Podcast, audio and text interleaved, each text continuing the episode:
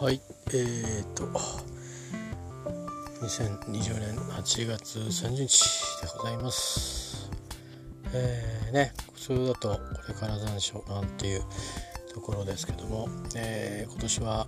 まだまだ暑いですね。梅雨明けが遅れたってこともあるんですけども、えー、なんかそれとは無関係に暑いんですけど今年はなんかあんまりニュース細かく見てないせいかどうしてもなんかねあの COVID-19 とうんでまあなんかそもそもここのところは、えーね、国のリーダーの話がなんか多かったりあとは熱中症とかあったり、えー、急にこううんまあ著名なねあの俳優さんたち、まあ、著名でなくてもなんですがお亡くなりになったりとか、えー、していたりあとはまあやっぱりこう想定しなかったね。あの戦争だとか地震みたいな。これはしょうがないなみたいな。諦めのつくようなことじゃなくね。いやこれはっていうこう旗目に見て何にもこう 何事もなさそうにこう見える社会の中で、えー、非常にね、あのー、生きていくのが辛くなるような辛いっていうのはもうもう金銭的に辛くなるようなことに、えー、なっていたりあるいはまあ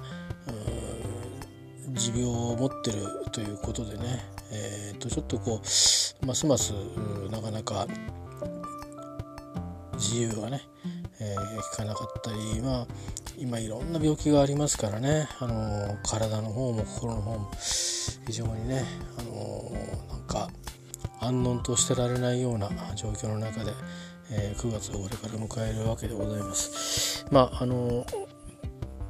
ステロタイプのこと言うつもりはないんで、えー、まあ、この辺にしときまして、えー、今日はですね、えー、っとまあ、今日は仕事を一日、え、やってまあいろんなことをあまり えとこちらから積極的にコミットはしなかったのでとりあえずそんなに揉めることもなく、えー、お願いをして、えー、まあいいか今日なくてもこのままもうなんなら、えー、時間来たらやめてあのとっとと、えー、仕事から離れようぐらいな気持ちでいたんですけども意外に皆さんにいろいろ助けていただいて、えー、思ったよりあの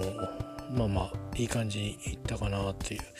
感じですね、まあ、だからっつってこの先あのなんかずっと安泰なのかそういうことはなくてなんだかずっと不安定だだなだろうなってとしか思えないんで。えっ、となんですけどまあいいじゃないですか。ね。あのまあ私の場合ですね、え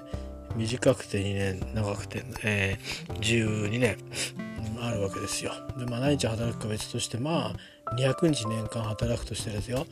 えー、ねあと2400ないんですよね、えー、2000日ちょっとしかまあいわゆる会社で仕事は多分できないんですよね。そう考えるとまああとたかだか2000日なんですねきっとね、えー、あの365日するともうすごい8年ぐらいなの？みたいな、えー、感じに思うかもしれませんけど休暇があるんでね、えー、だから実際に働く日ってそんなもんなんですよ。えー、大体私30年ぐらい仕事を働いてるんですけど30年と半年ぐらい、えー、これで働いたことになるんだと思うんですよ。もうそろそろね。30年と半年っつったら、うん、まあまあ大したもんじゃないですか。大したもんって別にあの偉いとかじゃなくて期間がね。でそれでも6,000日ですよ。ね。あのまあ実際には240日ぐらい年間働いてるし、まあ、休日出勤なんかも結構僕は多かったので、えー、まあある年は、うん、まあほとんど今でいう在宅勤務みたいなことは家でずっとついてた時もあったんで、えー、なんていうのかな、うん、あの感情するともっと働いてると思うんですけどまあでもねでも要は今までのキャリアのまあ日数だけですよ。中身とか質とかともかく置いといて、えー、まあアルバイトとかから含めればもうちょっと働いてると思うんですけど、まあ、いずれにしろですねもう残り少ないですよね。だから、あのー、生きるために働く食べ食うために働かなきゃいけないとかっていうこう切実なレベルの話ではないので何言ってやがんねえっていう話ですけどでも2,000日ぐらいしか働けないことを考えるとねあのー、まあそれはいろいろなんかねあのこの音声ポッドキャストを、あのー、始めてからね結構最初の頃はもう、あのー、たまたまねなんか始めて直後になんかこう、あの、ちょっと得意なあの人事異動に当たっちゃったもんですから、えー、まあ愚痴ることも正直ね多くて、えー、まあ、聞いていただいた方はどれぐらいいたかちょっとわからないんですがまあでも実際には中身はそんな内容になってるんですよ。え自分のよく知ってるのでまあちょっと恥ずかしいなと正直思うんですけど、え、でこれからも実はあんまり状況変わんないだろうなっていうのはまあほぼ1年ね働いてきてでいろいろこれ変化をしてきてるんですよこの23ヶ月で劇的に。でまあ普通変化すると慣れないんだけど、うん、まあまあそこにそこからクイッとしちゃうっていうね出てっちゃうっていうか、えー、あのー、弾かれちゃうかまああるいは良かったねっていうような あの時辛かったけど良かったねっていうような、えー、ストーリーが見えてきそうなもんなんですけどまだちょっと私の感覚には見えないのですよでも、うん、まあもしかしたらセンサーがもうちょっとぶっ壊れてるかもしれないし、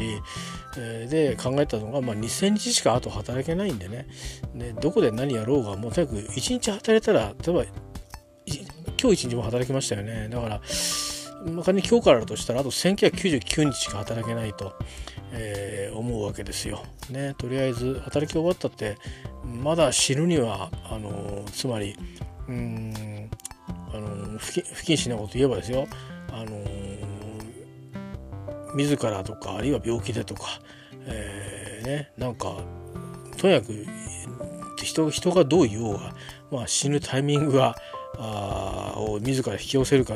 あ来たりするかねお迎えが。まいずれにしてもお迎えが来るわけですよ。自分が引こうが病気になろうが。あいずれは来るわけですよね、えー、だからお迎えが来るまでどんだけなんだっていうとそれは分かんないですよね。明日まで来るか明日かもしれないし分からない。でも仮に残りの日数全部生きてるとしてまだね、えー、お迎え来ないとして、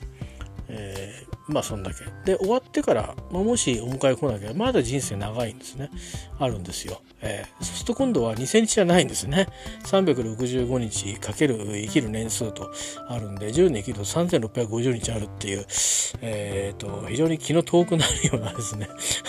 だから、働くこと自体はもう大した負担じゃないんだなってことにちょっと気づいたんですね。えー、まあ、もちろん、あのー、一人でただぼーっとね、暮らしたり、うん家族にちょっと疎まれながら、あの家にいたりっていう程度よりかあの外に行って、えー、人とこう触れ合う良さもまあなくはないと思うんですけどまあ一般に、えー、別にあの私はなんか、えー、人の人生を左右するような権力を持ってもいませんからあまあまああのおとなしくでもしてなければ、えー、ねなかなかあのなんでしょうね。あの周りをハッピーにさせられるようなキャラクターでもないので非常にこうね自分のこうどうやってねあの長くいられるかなっていうのはうん難しいとこはあるわけですよね。あのそういうふうにうまく立ち振る舞える人はいいんですけど。でもまあうん自分が何か引っかかるってことは相手も何か引っかかるんでしょうし。うんで2000日ね、あったら、まあ、同じメンツがずっといるわけでもないし、で、私自身も考えてみれば30年間でえらく変わってますからね。あのきっと変わるんです、まだ。まだ変わるんですよ。まあ、成長するってことはないかもしれないけど、いろんな関係性も変わるし、もしかしたらこの場所にいないかもしれないしね。えー、あのー、ですよ。で、いられるんだったらラッキーなんでしょうね。もしかしたら働けないような病になることもあるかもしれないですしね。それから、うん、それは自分だけのことじゃなくて、えー、家族とかあいろんな関係でね、あのー、そういうもう選択の余地なく働くということ自体があこれは自由であったんだというように思う日も来ないとも限らないんだなとふとちょっと思いまして、えー、ちょっとあのまあ愚痴りがちな私を少し反省はまあしあのしませんけどね。あの反省するほど深くまだ何も多分僕は気づけてないと思うんで、えー、まあちょっとふとそんなことをね今日ちょっと考えたんですよ。で何のとこ思ったかっていうとえっ、とあの私のうんそうですね。えー、何と言いましょうか。好きな音楽家の人たちはポピュラー音楽の世界にたくさんいるんですけどもまあまあうんなんだろう音楽やってみたいなって思わせてくれたそしてずっとそう思わせてくれている、えー、ミュージシャンであり音楽家であり、えー、デザイナーであり、うん、まあなんだろう、まあ、生き方そのものみたいなねあの決してその方のような生き方は僕は結局憧れただけでできなかできないままに、えー、来てまあ仲間内でも一番遠い生き方を知ってるかもしれないですけども、えー、高橋幸宏さんというミュージシャンがいますあのご存知の方も多いと思うんですけど、えー、このところずっとあのツイート等々を拝見しててまあ仲間なんかとも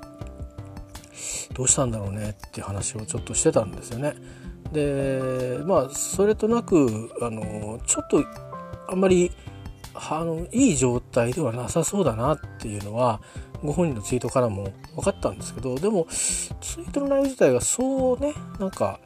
あのネガティブでもなかったので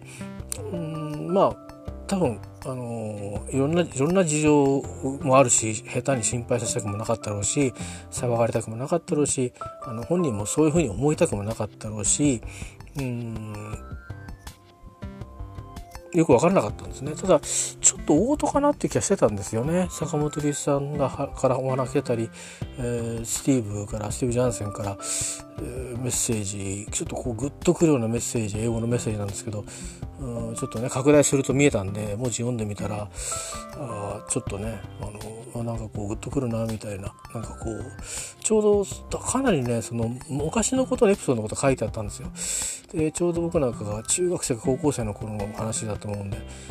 まあなんとなくまあ、ただごっちゃないんだなっていうことだけでいろんな方があの大事にしてくださいとか、まあ、コメントしてるわけですよミュージシャンの人たちが。で仲間ともねとも、まあ、心配をしていたんですけど今日ですかねあのー、まあ手術が、えー、まあ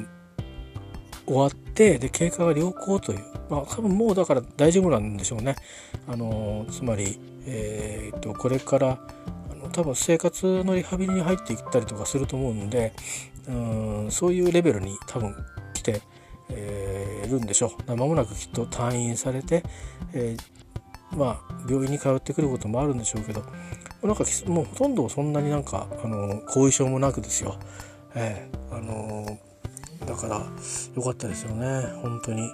いや、ま、何せ何せあの生きててくれてよかったっていう。あのちょっと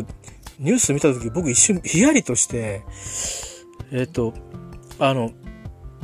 まずだってほら何日本人の場合って誰々さんが何々でってくるじゃないですか。あの元気になったとかリカバーしたとかあ、ね、got well とか来ないじゃない？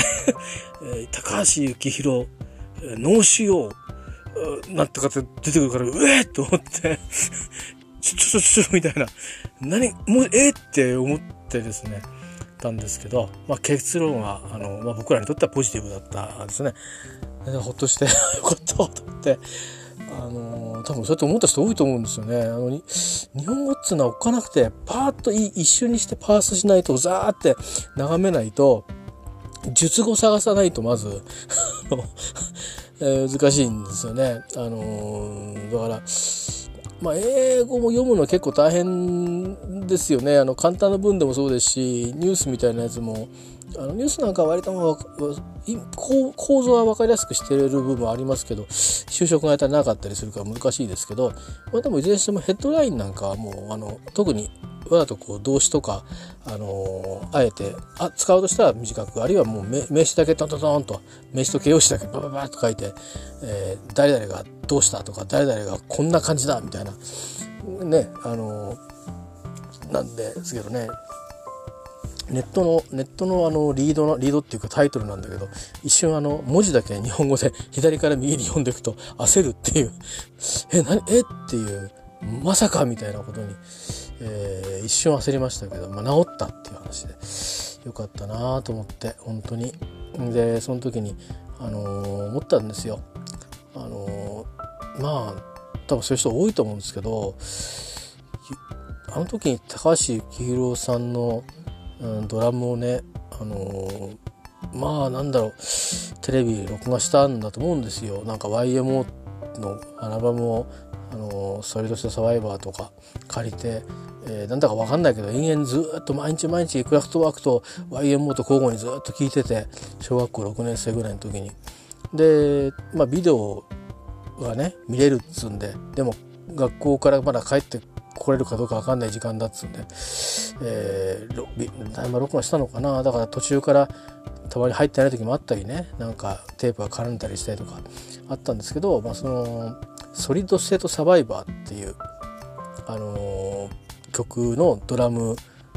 多分これニューヨークのハラーかどっかでやったやつだと思うんですけど、まあ、ボトムラインでもやったとか言ってましたけど多分映像はハラーの映像かなと思うんですね今思えば。でテクノポリスの後のからのえっ、ー、と多分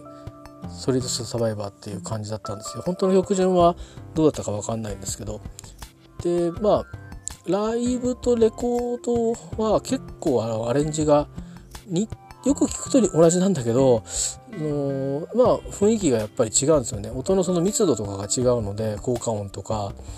でだけどその分そのドラムの音がねものすごく印象的であのそれまでまあ今聞くとね多分あのそれこそあの録音でこう叩いてる方のドラムを今だったらうわいいなって思えると思うんです。だけど当時僕はちょっとこう何て言うかなあのハードロックみたいにバーンってこう強くてシャカシャカいってるドラムも嫌いだったし、えー、とにかくドラマが嫌いだったんですよ。でかっこいいと思わなくてちっとも。なんだか知んないけどプロレスラーみたいでしょ？みんな。ハードロックとか。でもしくはなんかロン毛であのなんかスーツ着てる。まあだからビッグバンドにいるっていう感じですね。今だったらかっこいいなと思うんですけど多分。その子供心にあんまりこのうんバンドマン自体もかっこいいとも思わなかったしうん、あの別にビートルズっつうのもああビートルズかっつうだけでね、えー、まあなんならスパイダースの方が好きだったし、うん、あの現役じゃないんですけどあの要は辞めてから堺正明さんとかソロになった後に、えーね、ムッシュなんかと集まって、えー、井上順さんとかと集まって元は同じだったんだよとか田辺のなんだっけななんとかさんとかってとかね、えー、とか。むしろあの歌手の方が好きだったんで坂本九さんとかエリチエミさんとかね。まだもうなんかちょっとした何て言うのかな。もうもう名前を成した人なんだけどなんか特別な番組があるとこみんな集まって歌ってくれるみたいなのがあって。歌い手さんは好きだったんですよね。でも洋楽は少しアバとか、えー、とかそれこそラジオスターの悲劇とかそういうなんかあの手のディスコブームみたいなのからラジオとかあのねなんか周りの先輩のお兄さんとか、うん、そういうのから始まって、まあ、クイーンなんかもそうですけど、えー、なんとなく聴き始めてってだんだんにあのちょっとこう免疫ができてったんですけどなんかドラマっていまいちね 好きになれなくて、えー、た時になんだこの人と思って、えー、ほらすごいおしゃれしてるでしょ？おしゃれつまりその？衣装着ててで眼鏡もなんかちょっとこう変わった眼鏡かけて帽子かぶっててでちょっと口ひげかなんか生やしててあのー、まあサングラスとかかけてないけどなんか僕の中ではあのちょっとねこれ語弊があるかもしれないけどあのマカロニほうれん草のね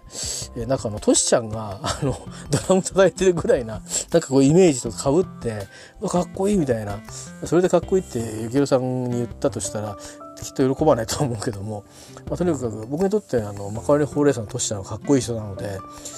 えー、でまあマカロニほうれん草ってわかるかなみんな わかんないよ。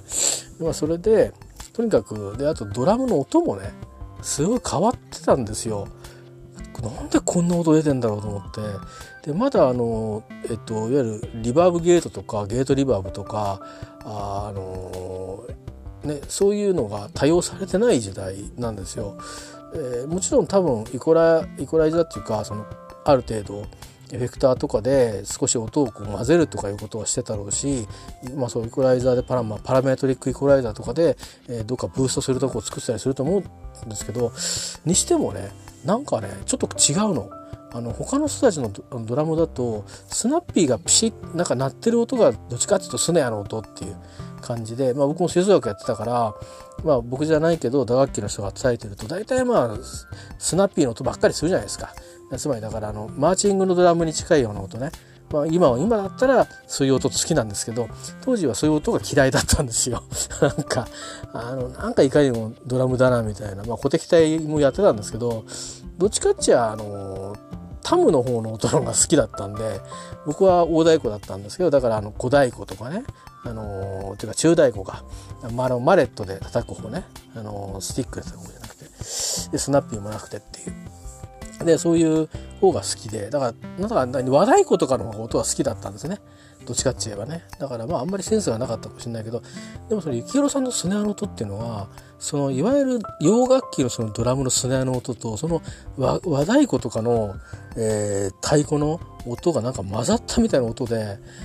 で曲は「ソリッド・ステート・サバイバー」ですよ。あの歌詞もタイトルももうね近未来じゃないですか。でつまりまあソリッドステートソリッドステートですからつまり今トランジスターみたいなことでまあその、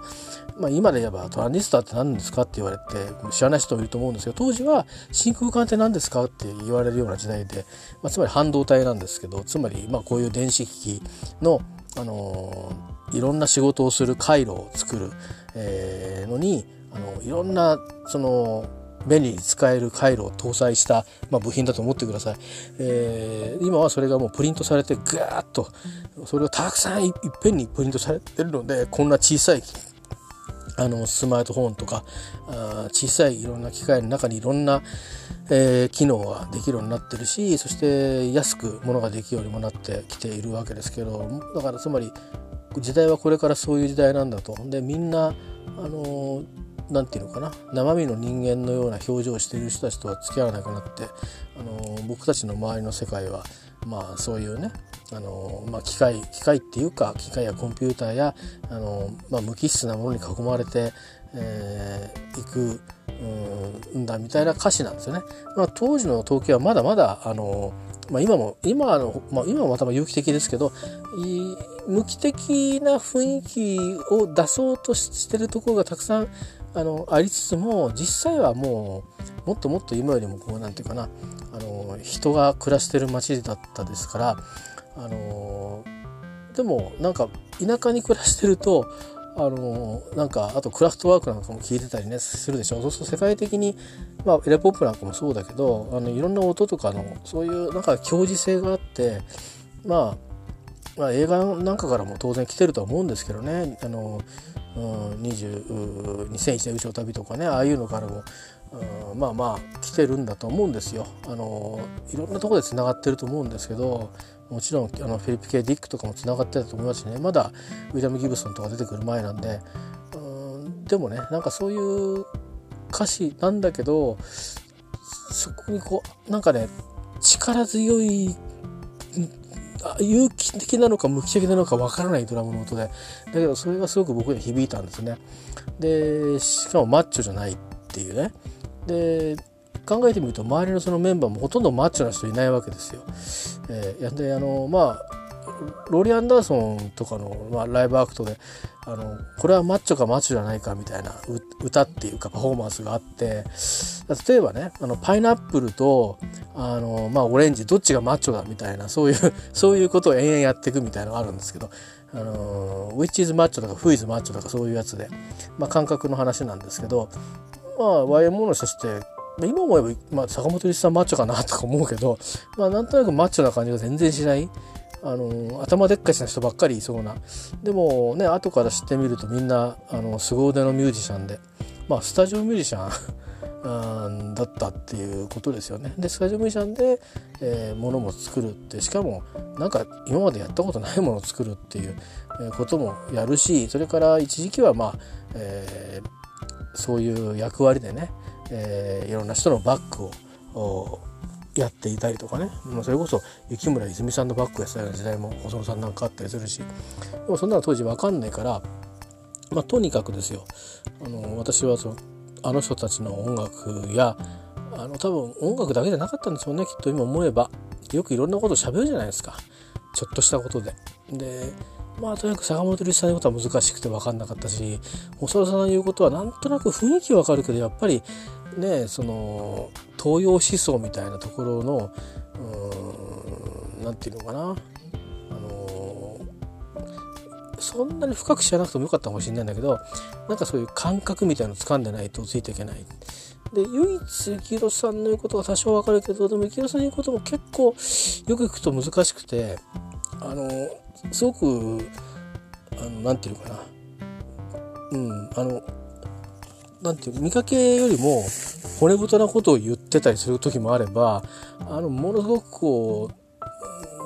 うなんていうのかなあの辛口なことを言ってる時もあるんだよね。その辛口のことを言ってる時がこうなんか離れながら射撃してるみたいな時もあってなかなかこうこの人たち一言一口二口あるなっていう感じでね、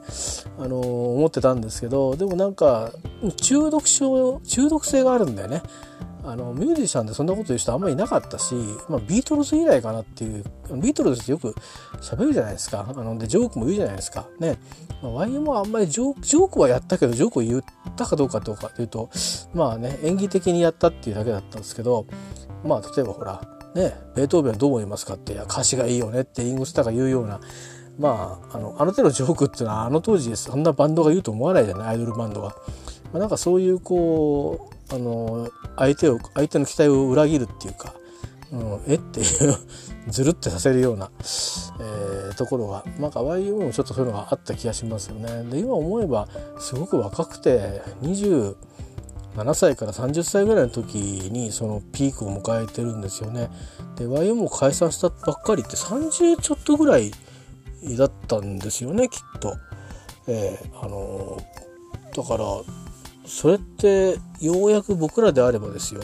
会社入って10年してやっと一人前になったかなぐらいな。なんか自分の看板で仕事できるようになったかなぐらいな、えー、感じなのにもう世界を席巻してでいろんな人をプロデュースしてでそれぞれもうバラバラにね坂本龍一さんなんか映画音楽とか、えー、細野さんもそうだし幸宏さんなんかはまあ、えー、ソロの活動で、えー、いろんな人たちとえ、海外の人とコラボしていくというようなことで、まあ、すごいことになるんですけど、まあ、そういう人たちと出会ったおかげで、うん、なんかずっと追っかけ続けてきて今までもうですね、まあ、常に3人を均等に追っかけてきたわけではなくて僕はどっちかというと幸宏さんから入って、えー、坂本さん細野さんっていうふうにしてなんか順に追ってった感じで。えー、で、まあ、今幸宏さんにまた戻ってきたっていうか3人に戻ってきたっていう感じですよね。あの小学生ですか12歳ぐらいの時に多分出会っていてでまあ何ですか4041年、えー、ですかねそんな感じで、えー、まああの本当にいろんなことあったけどなんか YMO なり高橋幸さんなりたちのなんかややってることをフォローフォローってあのツイッターのフォローじゃなくて追っかけてる自分がいるっていうそれ一点だけでなんかうんね生きてこれた気しますね。まあ途中のある時代はねなんか YMO 聞いてるとか好きっていうのは言いづらかった時代も一時期あってなんかああいうテクノみたいのはこうみんなが見向きもしなくなった時代が日本ではあったんですよ。で海外では面々とそれがこう形を変えてあのつまりそのヒップホップとかそういうものにつながっていくんでアメリカとかそっちの方にもどんどん行くわけですよね。でもちろんプリンスとかあのたちにも影響を与えていく流れになってるわけですよね世界中では。で今ではまあごくごく当たり前のっていうかあのもう、うん、あのそうなんていうかな、うん、一つのまあ確立された世界のねジャンルみたいな感じになってるとこありますけどでも今あるあ最近新しい音楽新しいというか新しいジャンルみたいなやつとはちょっと違うんですよね。それよりかもっとあの楽曲的なんですよ。だからまあデペッシュモードあたりがギリギリ残ってるあの昔のバンドでねあの今でもやってるっていうのと残ってる感じですけど、まあ、彼らほど分かりやすい音楽だったり分かりやすいその音楽の作りでは実はないんですよね。あの彼らはすごいあの、まあ、たくさんの人を動員するビッグなバンドになりましたけどねものすごいふわふわっとした音楽をやってるグループでしたけど、ね、今ではもうなんかもう、えー、それこそマッチョな感じでねデブガーンとかすごいことになってますけど、えー、まあねそういう感じだったりするし、うん、まああのまあ、微妙なとこですよね。あの、そうだな。なんかジェネシスが、えっ、ー、と、ある一部分だけでツアーをやるみたいな話もちょっと聞いてるんですけど、えっ、ー、と、多分まあドラムは、あの、誰かサポートが入って、で、ボーカルでフィルが歌うんでしょうけどね。で、まあ、ジェネシスは、えー、キロさんたちが、えっ、と、つまり、ミカバンドとかああいうので、えーと、イギリスに行ったりとかしてる時に、まあ、ピーター・ガブリエルなんかと一緒に、まあ、ずっとプログレやってたようなバンドでで YMO ができた頃に少しあのメンバーチェンジのせいで、えー、まあヒット曲になるような、えー、短めのしかもまあ人のこう普通のラブソングに近いような歌とか楽曲を作り始めて、えー、ね、長いだから 10, 10分の曲とか、と、かテーマが非常に難しいことを延々となんか歌ってるとかそういうのから変わってって、えー、なっていくんですけどだんだんサウンドが今度はあのやっぱり、まあ、世界的なこう流れの中で、うん、エレポップみたいな流行るネルポップっていう世界じゃなくてあくまでもプログレから入ってるんだけど、まあ、使ってる音なんかがやっぱり楽器がね、あのー、シンセ類を使ってるんでまあ YMO とはまた違うんですけどうんまだ頑張ってる人たちも、えー、いるわけですよね。えー、まあたくさんまあそういう意味では、うん、いろんなグループが今でも頑張ってるしまあそれこそね2年ぐらい前ですかクラフトワーク日本に見に行きましたけど、うん、もうラルフぐらいしかオリジナルメンバーいないんですけどねあのもともと匿名性の高いクラフトワークって顔は見えてたけどロボットですから あのー、まあ、ゲリー・ニューマンはアンドロイドということでありましたけども、設定がね。えー、でもまあ、ロボットですからね。えー、あのあの辺はなんかなかなか、こう、生々しさを最初から捨ててるってところが、クラフトワークっていうか、ドイツ人のその、まあ、デザインとかもそうですけど、まあ、秀逸なとこだなと思いますよね。あの飽きないっていうかやってることはだって多分あのクラフトワークのその、えーとまあ、放射能ってアルバムあたりからこっち方のですね、えー、あの数枚一気にバーッとあの当時80年代頭まで出た、あのー、45枚のアルバムがベースで、まあ、その先アルバム出てますけどでもあんまり変わったことしてないんですよね。まあ、あんまりは思いっきり和音とか使ってなかったよなとかあの思いっきりこのそれでフィルターフィルターがブワーって広がっていってヒューって絞るような音は使ってなかったよなとかっていう、うん、ことだったりあのドラムマシンの音がこんなにあのファットだったっけとかそれぐらいの違いだけで基本的にあの曲の作りはもう、えー、変わってないですよね。あのですだから昔の曲のさえあの今でも新しく聞こえるっていうか、えー、みんながもうやんなくなっちゃってるからで僕らはだからライブなんかだとそれで平気で踊れちゃうぐらいな、えー、数字言ってるだけのあのサウンドで踊れるってすごいと思いますよね。えー、で音をつまりあの、まあそうですね。フィルターがこう多分まあシンセであのそのゲートを開いたり閉じたりしたりあとはフィルターのそのエンベローブを、えー、動かしてるんだと思うんですけどでそれにあの同じリズ均質なリズムがズンバズンズンバって言ってるだけなんですけどね。それも別にあのカッチカチの硬いドラムマシンの音が入ってるわけじゃなくてまあシンセでホワイトノイズなんかを、えー、作ってそれをフィルターでかけてちょっと硬めにした音を音を重ねて分厚くしてズッバズッズッバって言ってるだけなんですけどうん、そういう手間をかけた手間をかけ手間をかけてんだけどパッと聞くとあのー、て言うか一瞬チープにも聞こえなくもないようななんかそういう音でもって今でもやってるっていう。だけどそれがやっぱり中がぶっといからアナログシンセ使ってるかっていうんじゃなくてもともとその音作りがねあのなんかプリセットした音で作っちゃえっていうわけじゃないし、うん、つまりだから何ていうのかなロックンロールと近いんですよ。やっぱだからギターでアコースティックギターもそうでいいですしそれからエレキギタージャーンってやると、まあ、どんな曲でももうなんとかなるじゃないですかなんとかなるっていうか聴けるじゃないですかそれと同じようにやっぱりあのクラフトワークをやってることっていうのは、まあ、シンセサイザーのその魅力の核を延々やってるので別に目新しいことをなんか取り入れなくてもうん、まあテーマ扱うテーマを変えるっていうだけでずっとやっていけるっていうのがすごいなと思いますね。で YMO があのー、すごかったのは変わり身が早かったっていうことじゃないですかね。あの、最初は本当にどっちかって言えば、まあ、やっぱ聞きようによっちゃフュージョンに聞こえるぐらいな感じなんだけど実はそれをコンピューターで打ち込みでやってたったり、まあ、あるところは、まあ、もちろんあの実は坂本さんが手引きでものすごく早く言ってたりとかあったようですけどそこからその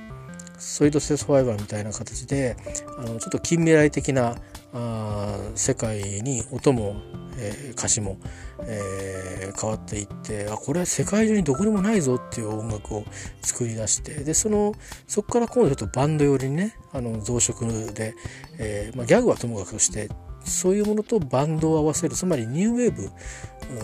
日本人が作るニューウェーブっていろいろあったんですけど YMO が思うニューウェーブとか、えーと、スカと融合させるとこんな感じっていう提案提示があったりでそうなのかと思ってたらいきなり BGM とかテクノデリックとかみたいな感じで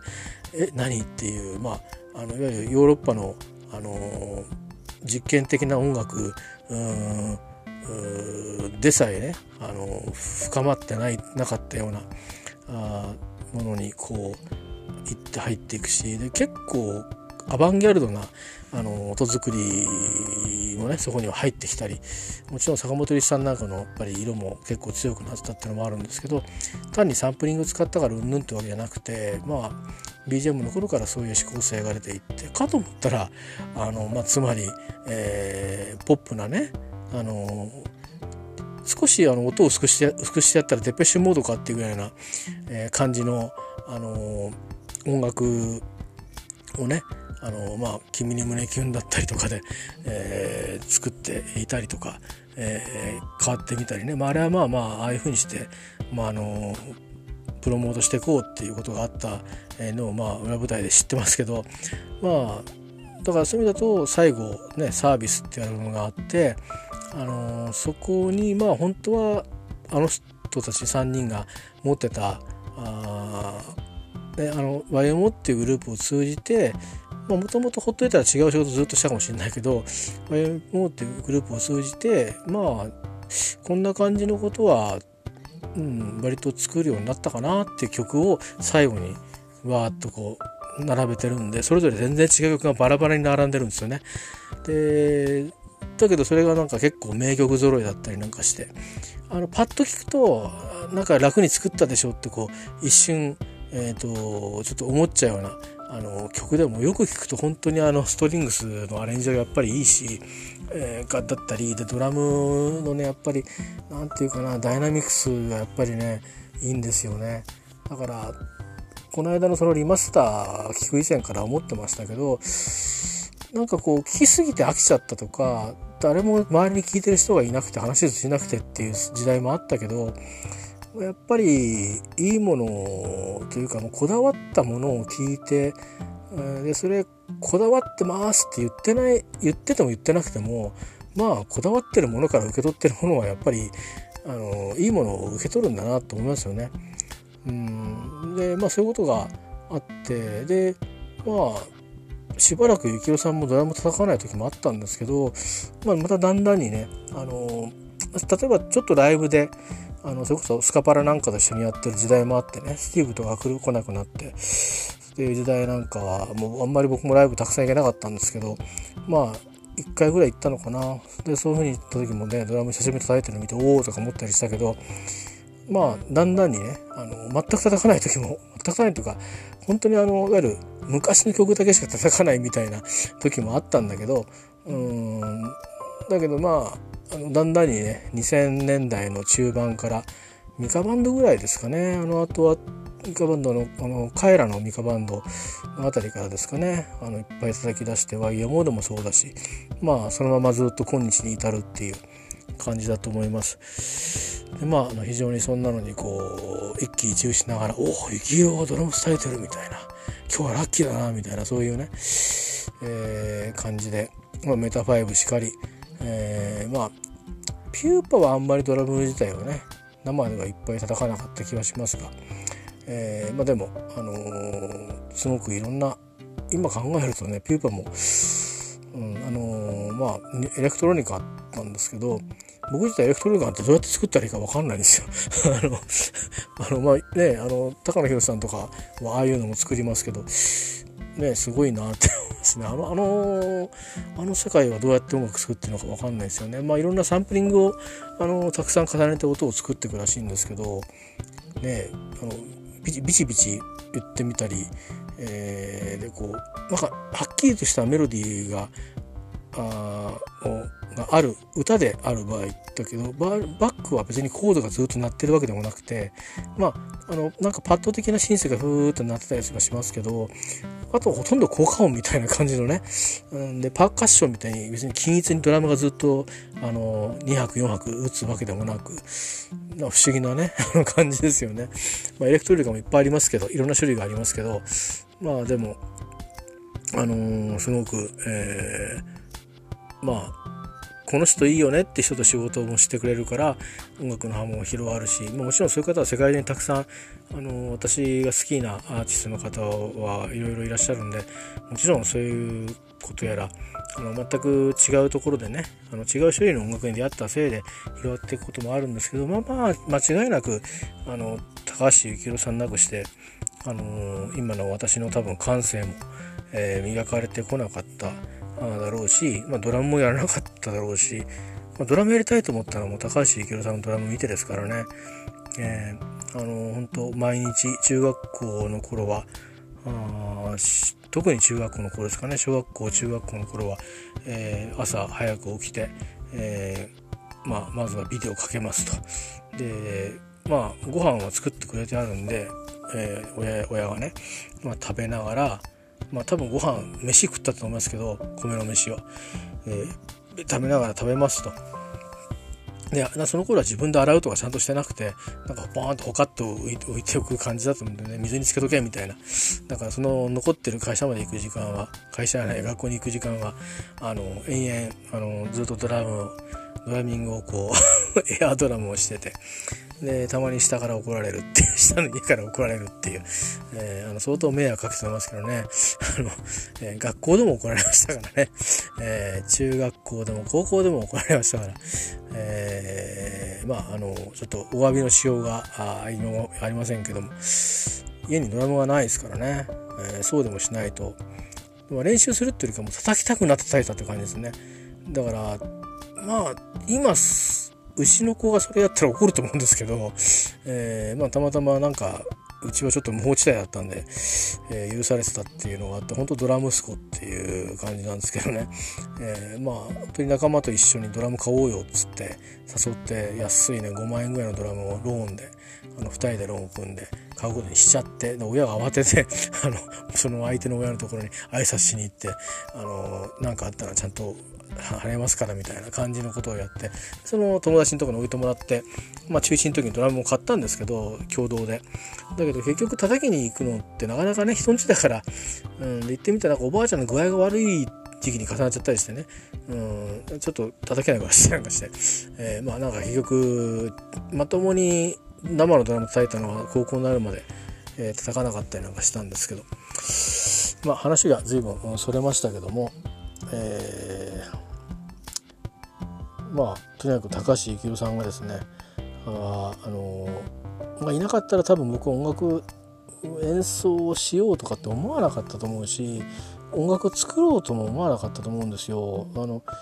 細野さんと坂本さん難しいからパッと見ね。で幸宏さんやってることも難しいんだけど当時は難しいっていうふうに思わ思わなかったんですよ。わからないから。わかりやすく歌を歌うしでドラムも2拍4拍でしたしで例えばまあそうですね「ソリッド・セ・サバイバー」とかああいう歌はちょっとあの歌詞がクリス・モスデルだからあれですけどうんだんだんにその、まあ、バレエでもねあれはラブソングではないけどもちょっとこうあのあの切なさみたいな、えー、感じとかはやっぱ結構こう幸宏さんじゃなきゃ歌えないしあの英語の歌詞なんかも、まあ、ピーターが訳してると思うんですけど日本語から多分訳しあの英語に訳してでライミングしてると思うんですけど、えーまあ、浮かびますよね。そのあのサウンドとあの英語で、えー、そのそういうそういう状況下でで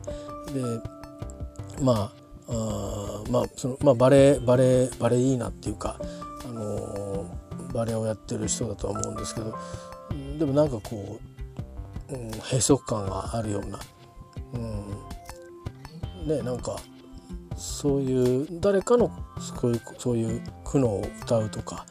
いうことからそのうち今度は池雄さん自身のなんかそのずっと持ってきたその個人の私小説的な時もあったしまあ文学的なものから影響を受けて出来上がったなんか架空の世界の、えー、歌もあったしある時はもうダイレクトに中原中也のその詩の世界の中に自分がもしいたら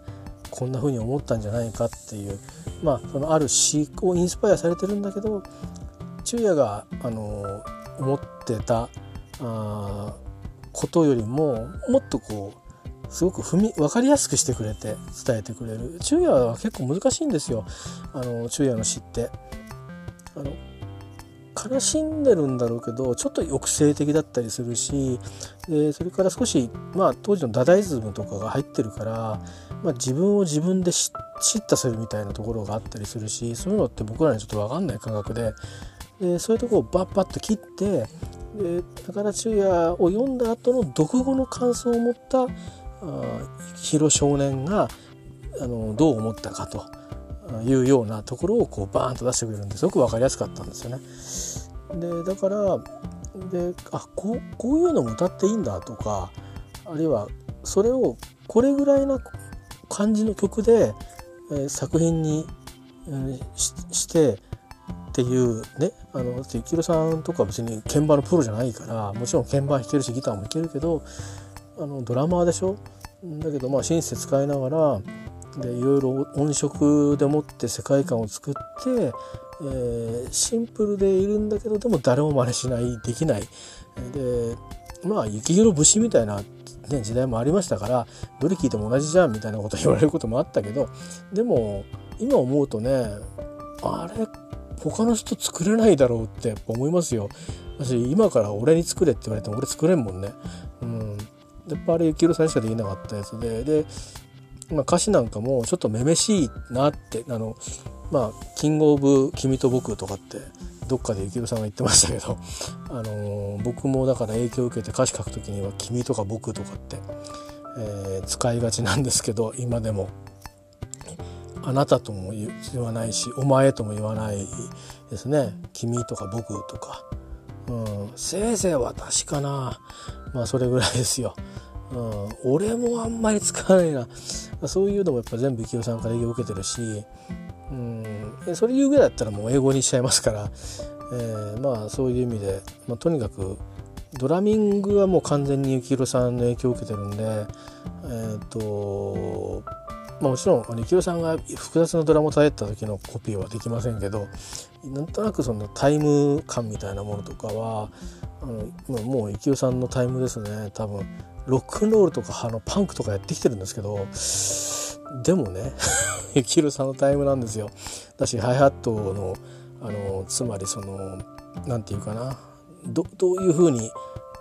どの辺でどの辺叩くとか、うん、あのねあのシャーシャー言わせんのが嫌だとか あのとか、まあ、割とこう粒立ちをしっかり叩きたいっていうのは基本にあってまあ曲によっては少しねシャーシャー言わせようかとかあったりでもどっちかって言えばその、うん、幸宏さんの中には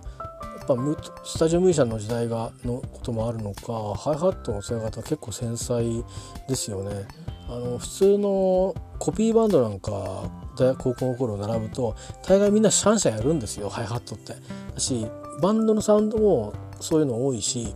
うん、そっちの方が入るんですよね。であのバンドのサウンドの隙間をバーッと埋めてくれるからあのギターだけじゃなくて空間で埋めてくれるんでそっちの方がなんかねうまいように聞こえるんですよ。で逆にあのハイハットを、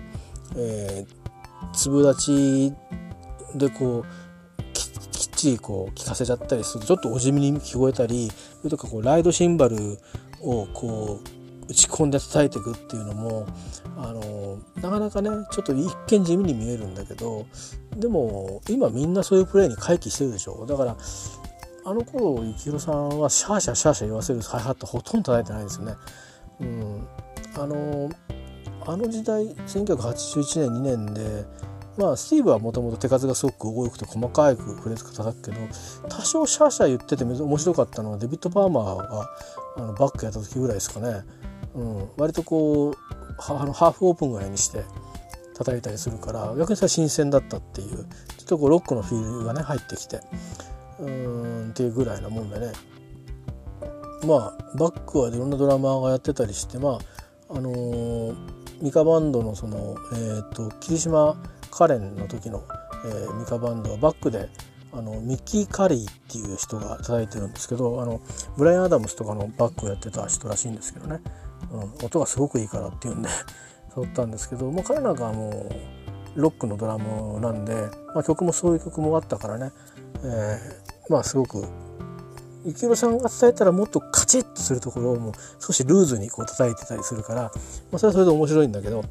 まあ、僕はどっちかっていうとあのよくほら対バンものとかで行くと分かるんですけどなんでこうやって叩くんだろうなって自分で思ってあのもっとシャーシャー叩くっていうかハイハットをシャーシャーシャーシャー言わせて叩きたいなと思うんだけどそのインプットはないんですよねほとんど。もちろん音楽たくさん聴いてるから知ってるんですよ知ってるんだけどそれをそれでアウトプットした経験がほとんどないからうん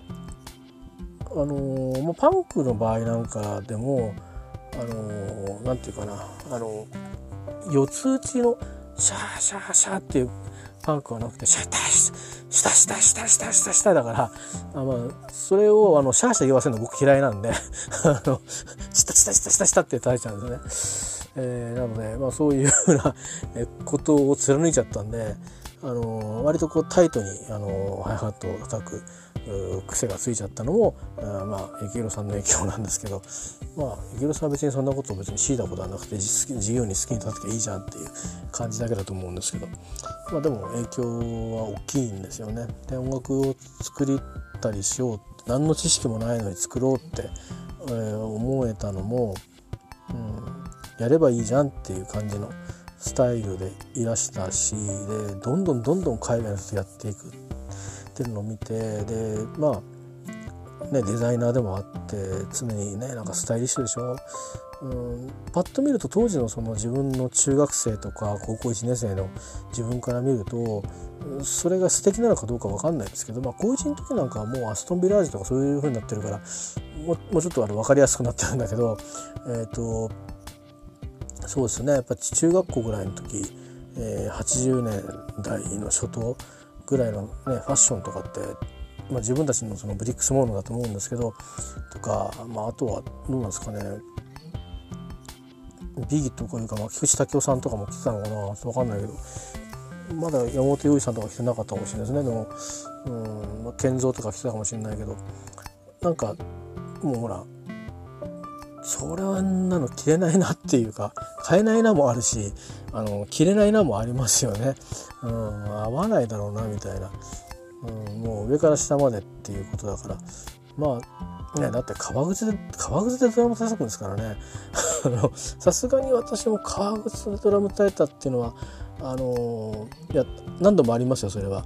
なんであるかっていうと学校帰りに叩いてるからっていう あの高校の時ね、うん、で今だったらスニーカー持ってって多分履き替えると思いますね。で当時はあのスニーカーっていうものをまともに持ってなかったんで、うん、なんかみんなスニーカーはそれなりになんかこれがいいとかあれがいいとかって買ってましたけどそれでも。今ほどね種類ないし、うん、でだけどそれに履き替えてまでやるぐらいだったら裸足になるよぐらいな、まあ、皮むけちゃうんだけどね、うん、でもやっぱり力はね入んないんですよ。なんか履いてないと、